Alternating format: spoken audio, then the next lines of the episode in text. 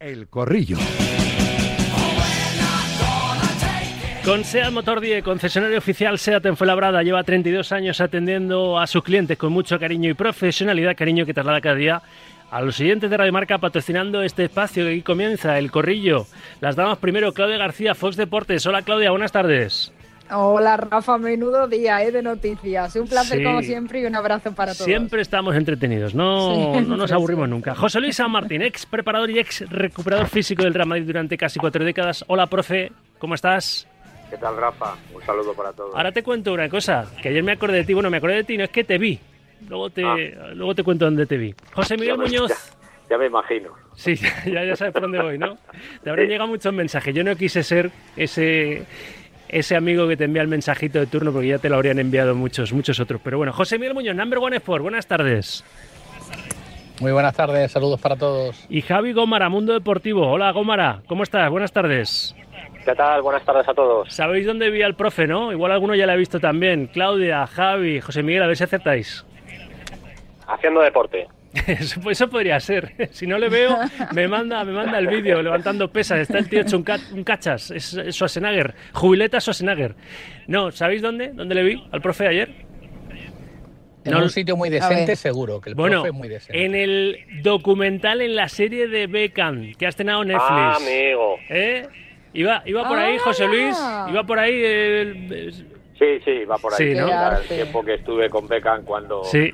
Cuando le aparta Capelo, cuando le aparta Sí, Capelo porque sí. negocia con Los Ángeles Galaxy y estuvo Sí. el tío que, que solo entrenaba contigo y me imagino que ahí fraguasteis, no sé cómo, cómo ibas tú de inglés porque él de español bastante mal, pero fraguasteis ahí una cierta amistad, ¿no, José Luis? Sí, la verdad es que yo tuve una relación muy buena con él. De hecho, él escribió un libro que me lo dedicó y todos los periodistas me decían, pero vamos a ver, profe, si tú no hablas inglés y él no habla castellano, ¿cómo se entiende? Y digo, pues nos entendemos perfectamente porque él pone de su parte un poquito y otra y nos entendíamos perfectamente. De hecho, tú hasta hace poco, ahora lo, lo desvelo, que no pasa nada. Ahora tiene el profe una foto con Roberto Carlos, porque él ha estado con todos los galácticos, bueno, 40 años en Madrid, pues ha trabajado con, con muchas grandes estrellas a lo largo de muchas temporadas en la Casa Blanca, pero hasta hace nada tenías una foto de, esa- de esos entrenamientos ahí en solitario mano a mano con, con David, ¿no? Con David Beckham. Sí, sí, no, y aparte que era en la situación en la que estaba, no se perdió un entrenamiento súper puntual y además, un- aparte de un magnífico jugador y una magnífica persona, yo le apretaba mucho porque con Mm. Fabio no podía andar no podía andar con, con tonterías. Él, Fabio me decía, oye, el inglés, eh, que trabaje, eh, que entrene y tal. Sí, sí, viste, tranquilo, que va a trabajar. Y sí, trabajó fuerte y tal, pero lo pasó muy mal.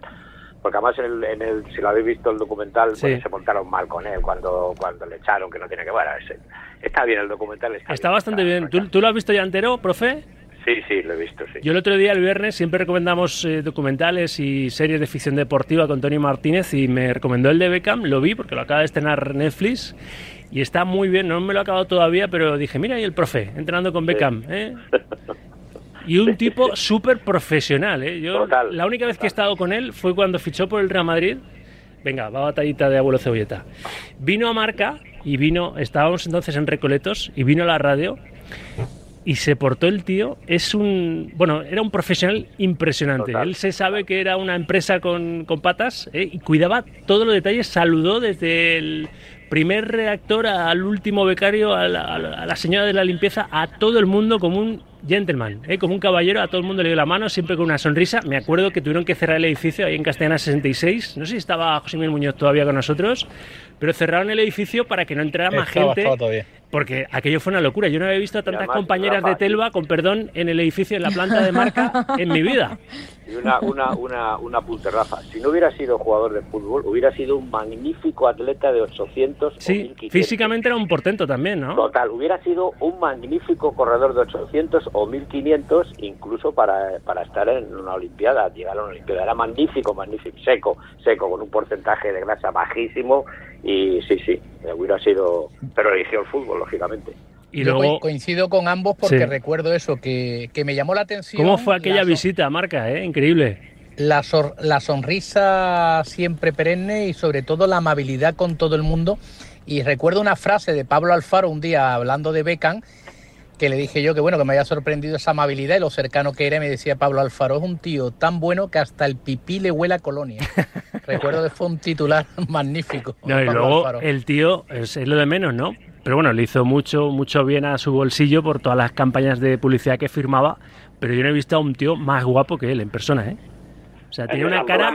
Era, era, espectacular. Las zonas mixtas es verdad que, no que te, a mi padre, te, sorprendía ah, lo, lo, guapo que era el tío y cómo atendía a todo el mundo. ¿eh? No, no, increíble. Atendía a todos los medios. Increíble. Yo, yo, se me quedó grabado en alguna que, que estuve en el Bernabéu y demás. Y digo, pasaba media hora y ahí seguía el tío. Pero claro, es lo que tú decías, era una empresa con patas, se tenía que vender y lo hacía a la perfección. No, no, no, no, no os olvidéis, compañeros, no os olvidéis, compañeros, que futbolísticamente tenía un golpeo de interior al segundo palo. Increíble, increíble.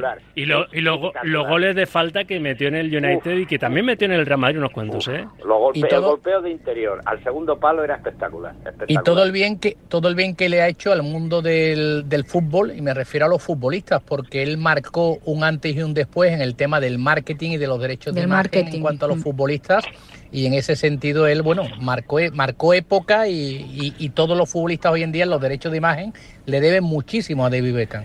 Eh, sale Florentino en el documental y cuando le preguntan cómo ficha a Beckham si ya tiene en esa posición a Figo, eh, viene a decir, duplicamos por tres nuestros ingresos, ¿no? Porque aparece, esa es la respuesta, aparece la gira, la primera gira que hace, creo que por, por Japón, el Real Madrid con Beckham, y una locura espectacular, ¿no? Lo que generó ese hombre para el Real Madrid, que era pues la cabeza visible de los galácticos. Es que eclipsó, me atrevería a decir, a, Roberto Carlos, a, a, Zidane, a Figo, a Raúl, a todos, ¿no? Con, con ese, ese componente que tenía extradeportivo también. Hay una, hay una anécdota en el documental que Piche Salgado le dice a Beckham, Beckham, déjalo ya porque estamos trabajando mucho con autógrafos, con todo, no hacemos que trabajar.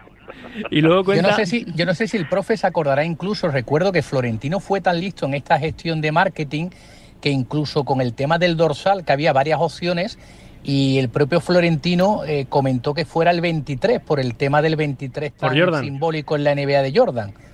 Sí, sí, sí. Y... me acuerdo perfectamente. Es que el, es que el presidente, pues mucho, es mucho. O sea, es, tiene un, es un visionario. Y cuenta también Beckham que en la época, pues porque con Queiroz que, lo había tenido como segundo en el United con, con, Ferguson, pues no tenía muy buena relación Beckham y eh, aquel Real Madrid empezó, ¿os acordáis? Muy bien, luego se fue desinflando y encadenó como cuatro derrotas seguidas o algo así, una, una barbaridad y perdió todos los títulos posibles. Eh, cuenta que en esos momentos así de, pues, de tensión en el Bernabéu, que se le quedó grabado y además lo explica con ese acento, lo cuenta en castellano, en su, en su español, dice que le, que le dijo uno desde la grada, Beckham, muy guapo, pero muy mal. y, hay, muchas anécdotas. Cuenta con, mucha gracia. Y con, Ronaldo hay muchas anécdotas que él se cabrea, se cabreaba y le decía que estamos perdiendo Ron y tal. Y Ron le decía, tranquilo, David, tranquilo, ya, ya ganaremos. a los 10 o 15 minutos cogía y metía un gol. De verdad que está, está muy bien el documental. Si lo podéis ver en Netflix, que no lo haya visto de nuestros oyentes, aunque lo recomendamos, recomendamos el otro día en, en, la, en la sección de ficción deportiva con Tony Martínez, merece, merece la pena. Bueno. Merece la pena también esta selección española, merece la pena el parón para que se recuperen algunos efectivos. Profe, te he leído en marca.com la locura del calendario, ¿no? ¿Cuántos lesionados musculares? Fíjate ahora, Cundé, eh, Luego golpe, ¿no? Lo de Lewandowski es un golpe, pero, pero en el Real Madrid, en el Atlético, esto, esto ya es una dinámica cada temporada, ¿eh? Una dinámica sí, sí. Hoy he publicado, inevitable. Me han publicado, sí, me han publicado un, artículo sobre la intensidad del calendario. Bueno, pero es que esto es así, pero volvemos a lo de siempre. El, el objetivo es que los jugadores tienen que mejorar y tienen que entrenar, y cuando tienen que entrenar es en verano. Y si en verano, los 10, 11 días, nos metemos en un avión y vamos a jugar partidos de altísima intensidad y pues pues muscularmente ese jugador no, no, ha trabajado ni orgánicamente y vienen las lesiones y ojo también con el tema de del chaval del Barça de la ojo que tengan cuidado con él que hay que darle también que ahora tiene el SOAS que son 16 años y que esa musculatura de 16 años no puede aguantar. Tú siempre has avisado, ¿eh? cuando pasó lo que pasó con Pedri y aquel sobreceso de partidos. Es que, es, que son lo sigue pagando ¿eh? el canario, ¿eh? Sí, por supuesto. Y, en el caso de, este chico del Barça, pues él con 16 años tiene un físico estupendo, pero el ritmo, la velocidad, esa musculatura todavía no está hecha. Y esos esfuerzos están brutales sin recuperación, porque no olvidemos que el, un partido te da 15, 20, 25 segundos máximo para intervenir otra vez. Y este es un chaval explosivo, el uno contra uno, y hay que cuidarlo, que descanse, que, que recupere, que juegue menos. Pero es que, claro, es normal, es normal. Es que dice, no, es que yo con 17, sí, también peleé juego con 17, 18 años, pero el físico es distinto uno de otro. Hay que cuidar mucho, sobre todo, el tema de la recuperación. Pero mientras sigamos así, sin conciliar el tema de la pretemporada, que son tres, cuatro semanas, mañana y tarde, y el tema de los viajes, donde van, pues claro, yo entiendo que el club pues tiene que ganar dinero. Claro, Guardiola dice, oye, pues se van a poner en huelga, se van a parar. Claro, pero es que para pagar a Guardiola, para pagar a Ancelotti, para pagar a los grandes jugadores y a los grandes entrenadores, el club tiene que sacar dinero. Es que es, una, sí, es una pesca, exacto, una pescadilla que se muerde la cola. Menos partidos, pues mm, bajada de monumentos eh, por doquier. ¿No? Exacto, exacto. Sí, no, y aparte que estamos, fíjate, Rafa, hemos empezado la temporada de nada y creo que el otro día en el Sunday League había 17 lesionados musculares, cada uno de un equipo o sea, distintos, eh, lesiones distintas de todos, de todos los jugadores. Y, entonces, pues bueno, pues, pues ahí estamos. Ha habido cierta polémica porque en el Barça, pues piensan que era ahorrable, evitable el viaje desde Barcelona a Madrid para que le vieran los médicos de, la federación, a la Minya Mal, pero bueno, eso entiendo que forma parte un poco del protocolo porque se, ha hecho siempre, se, ha hecho siempre, es que si no los clubes podían, podían escatimar eh, y ahorrarse ceder a, futbolistas con, apenas molestias, ¿no? Y yo entiendo que, los médicos de la selección se tienen que, ¿no? Claudia, eh, Javi, José Miguel, profes, tienen que curar en salud, ¿no? Es que Sí, es lo que ha dicho el profe, es que esto no es nuevo, lo que pasa es que el Barça ya es quejarse por quejarse y hay que quejarse por todo y ahora toca toca esto, lo más normal, por lo dicho, porque se ha hecho siempre, es que el Amin vaya a la selección, esté allí con los eh, médicos, que lo vean y luego se vuelva para atrás. De hecho, ya está en, en Barcelona, si, si no estoy equivocada. Ha ido, se ha hecho la prueba y se, se va para atrás. A mí lo que me parece muy curioso, y escuchando al profe se aprende, se aprende mucho, ¿no? Pero me parece muy curioso porque sí es cierto que el calendario está eh, explotadísimo, pero también es cierto que aunque el calendario esté más apretado que nunca, los jugadores, los clubes y demás generan económicamente más que nunca. Y también es cierto que a día de hoy los técnicos tienen cinco cambios, que por eso algunas, algunas normas, algunas modificaciones ha habido también en, en reglamentos. Y también las plantillas a día de hoy, por el tema de que se genera más económicamente, pueden ser muchísimo más amplias. Otra cosa es que los clubes no la quieran hacer más amplias por H o por B o, por lo que sea, pero también pueden ser más amplias. Entonces son, eh, muchos términos también lo que decía, se aprende mucho escuchando al profe. Las cargas de entrenamiento, la gestión de entrenamiento también tiene que ser eh, diferente a, causa de tantos partidos. Y los preparadores físicos de ahora eh, están más preparados básicamente que antes por el acceso a la tecnología y por la, revolución continuada que hay en el mundo del fútbol. Entonces yo sinceramente no entiendo absolutamente nada porque soluciones hay. Parece que tenemos más lesionados que nunca. una cosa el problema está que ahora el, el, ritmo de los partidos, es decir, ahora no es que se corra mucho, que se corren 10, 12, 13, 14, es que se, corren muy rápido, es decir, las intensidades van desde 15 kilómetros por hora a 25 kilómetros por hora y, lo, y que la competición te va a dar 15 o 20 segundos nada más. Cuando yo entrenaba, los famosos pulsómetros que ahora están utilizando, ya había las analíticas ahora para ver el tema del glucógeno, el tema de la CK, la creatinquinasa, que es una hormona que te dice la fatiga muscular, ya existía entonces y ahora mucho más, pero es que por mucho que se haga ahora, por mucho, si tú quitas, porque el jugador no solo puede competir, el fútbol es un deporte y dice, bueno, que compitan, que jueguen partido y así entrenan. No, no, no, tienen que entrenar el tema aeróbico y el tema de fuerza y eso lo tienen que hacer en pretemporada y ahora más que nunca, más que nunca por lo todo lo que se juega independientemente de los, mm. fíjate, con los cinco cambios y con las rotaciones y con todo, a cada vez hay más lesiones musculares. Esto es un problema de salud del jugador. claro, y porque los técnicos, profe, tampoco realizan todos los cinco cambios. Hay muchos técnicos a día de hoy que continúan siempre con su once titular, con su once titular hasta el minuto 70-80, no comienzan a realizar cambios. Y, y perdonadme que yo esté interviniendo tanto, pero es que los técnicos tampoco muchas veces respetan eh, el protocolo de la lesión y los jugadores juegan antes. Sí, que les hacen volver antes de. Efectivamente. Y, el ansia de los propios futbolistas. Y el ansia de los propios futbolistas. Ahí está el ¿eh? problema. Que quieren, reaparecer antes. Eh, ¿Qué parece? Ahí está el problema. Hay, que entender los entrenadores, porque al final los que se juegan el puesto son ellos. Ya. ellos, me imagino, quieren entrenar a los 11 mejores eh, si pueden jugar, es verdad que existe el riesgo y luego perder al jugador, pero claro, pierde, pierde tres partidos seguidos y pasa a la calle. Entonces, por ahí también hay que entenderlo. Y, en el caso del Atlético, que tiene ahora siete lesiones, nada más y nada menos, decía Simeone el otro día que, que ahora cuando, cuando hay partido miércoles, domingo, miércoles, domingo, que no puede entrenar porque un día lo tiene, del, el día después es de recuperación, el día antes del partido eh, no les puede meter mucha carga, con lo cual eh, entrenan en los partidos, o sea, es que, claro, y, luego van cayendo como moscas. ¿Qué os parece, eh, por centrar un poco el debate, al hilo de, de, esto de las lesiones, ha llamado a Brian Zaragoza, Luis de la Fuente, ha llamado también a Ansu Fati, por Jeremy Pino y por Lamin Yamal.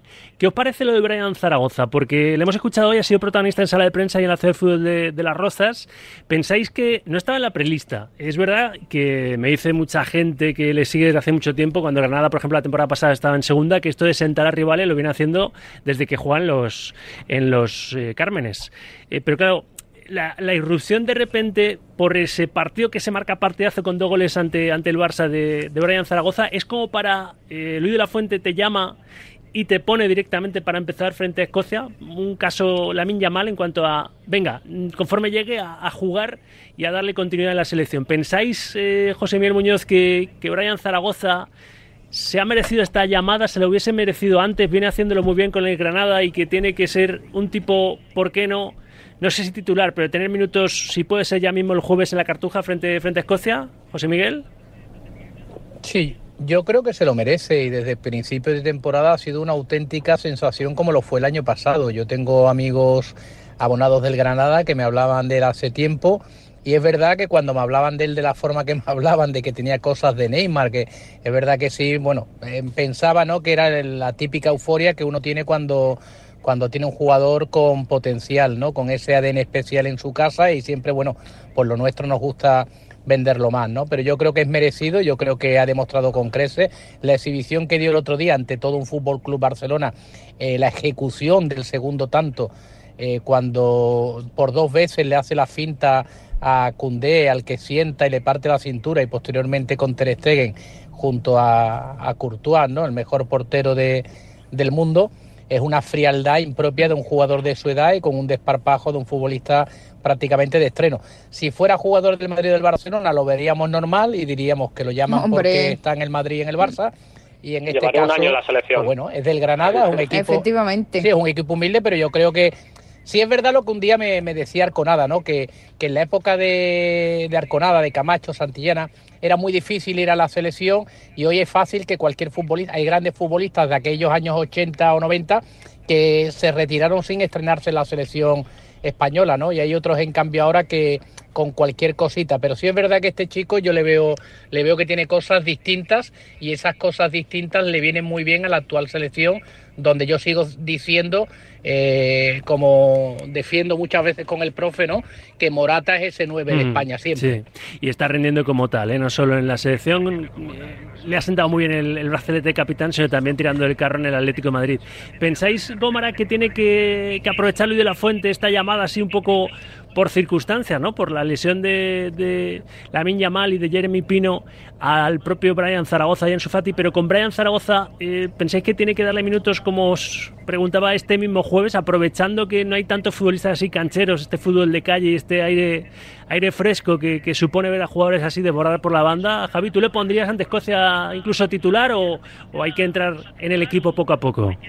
Eh, pues depende del plan que lleve de la fuente y depende de lo que crea que vaya a hacer Escocia, porque eh, creo que has dado la clave. Es un futbolista de los que no quedan ya ni en España ni en Europa, si me apuras. Ese, ese regate, ese drible en bajito, eh, canchero, de, calle, vamos, del que hemos jugado en el barrio toda, toda la vida. Entonces, puede ser un recurso si el rival se te cierra eh, pero si vas a tener el balón igual no. Entonces el otro día con el Barça lo vimos que con espacios para correr y, hacer uno uno contra, contra los defensas es mortal. Entonces eh, depende de lo que plantee el, seleccionado rival y de lo que quiera buscar de la fuente, pero eh, teniendo en cuenta que las, bajas que hay y el perfil de jugador que es, creo que, sí va a tener minutos. Mm.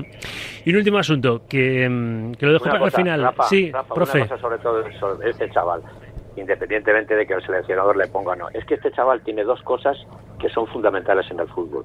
Que duda cabe que la repercusión, como estaba diciendo José Miguel en el Barça. Una, cuando coge el balón, a la velocidad que va, se pone delante de Cundé para ver si le entra en el área y le hace penalti. Segundo, una cosa que siempre hemos demandado, que es la pausa que tiene. Acordaros con Vinicius, cuando empezaba, que se precipitaba. La pausa que tiene en el recorte que le hace al jugador. Eso es muy difícil de encontrar en un chaval. Eh, con esta, eso es dificilísimo en el área, esa pausa y ese segundo recorte. Sí, y, y, por supuesto, pegarle con el, con el, con el empeine o sea, con el exterior. Pero la pausa esa que tiene que recortar, acordaros que aquí lo hemos demandado muchas veces al inicio que se precipitaba. Esa pausa es muy difícil de encontrar hoy en día. El último asunto que... Y sobre todo... Di, Claudia, una frase que os cambio el tercero, pero me quedan dos minutos de... No, que, no, no, rápidamente, rápidamente, Rafa, que sobre todo yo aplaudo que no sea jugador del Real Madrid, del Barça o del Atlético de Madrid, porque parece que tienes que ser jugador de los grandes para que, para que te llamen. Me encanta que esté en la lista, que lo hayan llamado, y yo también echo de menos a Diao, porque si Diao fuera la Minya Mal estuviera en el Barça, también estaría en la selección. Pero como está en el Real Betis Balompié, no lo llaman. Una frase. no tanto, eh, Claudia, que va uno solo. sí, bueno, eh, bueno también a, Coque le acabará llevando porque va a recuperar su nivel y es, y es un jugador de selección. Coque resurrección absolutamente. Está ahí tirando de Morata y veremos a ver si entra alguno más en próximas listas. Javi, que sé que te tienes que ir y yo también, pero eh, te pregunto a ti primero, lo de Jenny Hermoso, lo del testimonio ante la Fiscalía de la Audiencia Nacional desvelado ayer por Código 10.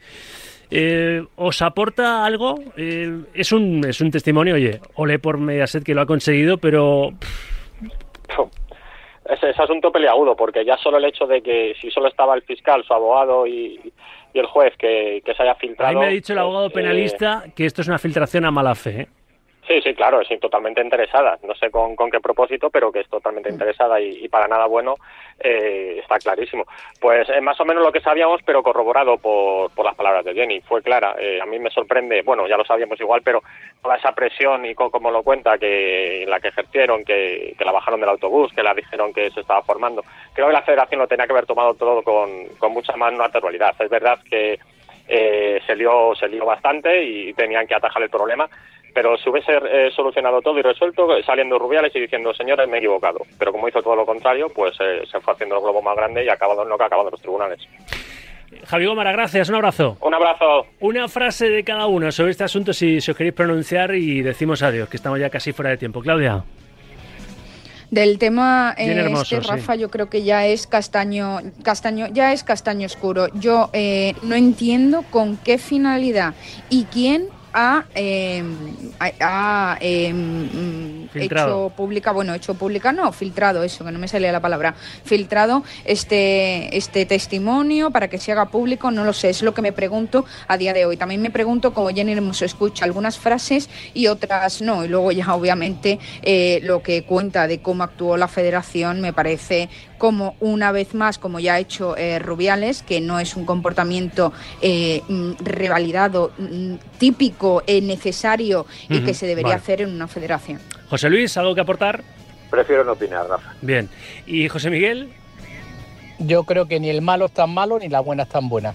Sí, y bueno, como decimos en mi tierra, mi jerez del alma, ¿no? No me creo nada. Yo ya es que no me creo nada de nadie de lo que están contando. Por eso tiene un difícil papel el juez. Yo lo comentaba con, la, con el abogado penalista, ¿no? Porque es la palabra de una contra la del otro y una palabra de uno contra la de la otra, ¿no? Pero bueno. Y, sobre, y sobre todo, Rafa, si yo en ese momento me siento incómoda cuando recibo un beso, eh, en ese momento lo demuestro. Da igual que esté en el palco, que esté donde esté en el sitio de entrega. Se le coge, se le dice al señor, lo apartas y ya está. No te puedes quitar cuando te han agarrado la cara.